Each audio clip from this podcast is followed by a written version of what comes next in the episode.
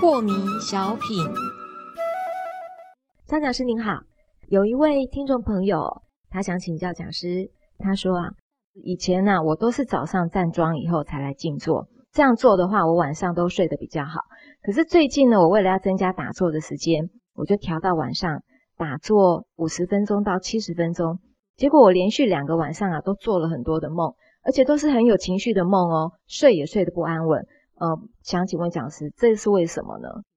呃，举完对的事情啊，交代给你的功课啊，你就好好的去执行，嗯，不要去管中间很多暂时的一些小小的效应是，啊、这个都不必太在意啦。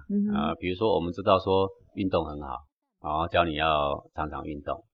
那运动两三天，说，哎呀，讲师啊，我怎么办呢？我的手呢有一点酸了，我的脚呢有一点痛，到底要怎么办？